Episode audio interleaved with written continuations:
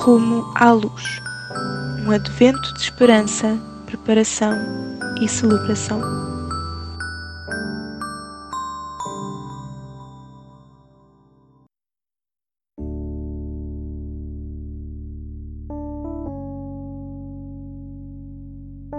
Dia 14. Leitura bíblica em Lucas, capítulo 1, versículos 46 a 56. E Maria respondeu: Oh, como eu te louvo, Senhor, e quanto me alegro em Deus, meu Salvador, porque reparou na sua humilde servidora, e agora por todas as gerações serei chamada bendita de Deus.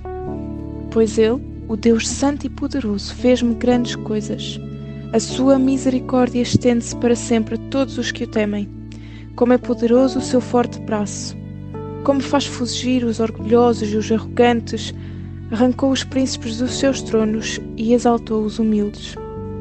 Fartou os famintos com coisas boas e mandou embora os ricos de mãos vazias.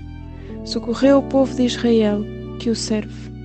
Não esqueceu a sua promessa de se mostrar compassivo, porque prometeu aos nossos pais, Abraão e seus filhos, ser misericordioso com eles para sempre. Maria ficou com Isabel cerca de três meses e depois voltou para casa. Isabel fica tão feliz que começa a cantar sobre o que Deus está a fazer através de Maria. Aparentemente, Isabel sabe o que Deus está a fazer e vê grandes coisas como justiça e igualdade acontecerem no futuro. Ora, para que hoje possas fazer parte do plano de Deus para a justiça e a igualdade no nosso mundo, de pequenas formas. Ora por força para defender o que é certo na tua família, no trabalho ou na escola. Ora para que Deus te dê visão sobre o que o Messias vai trazer ao mundo. Hoje, é possível que alguém precise do teu apoio a dada altura e talvez até te peça para o defenderes.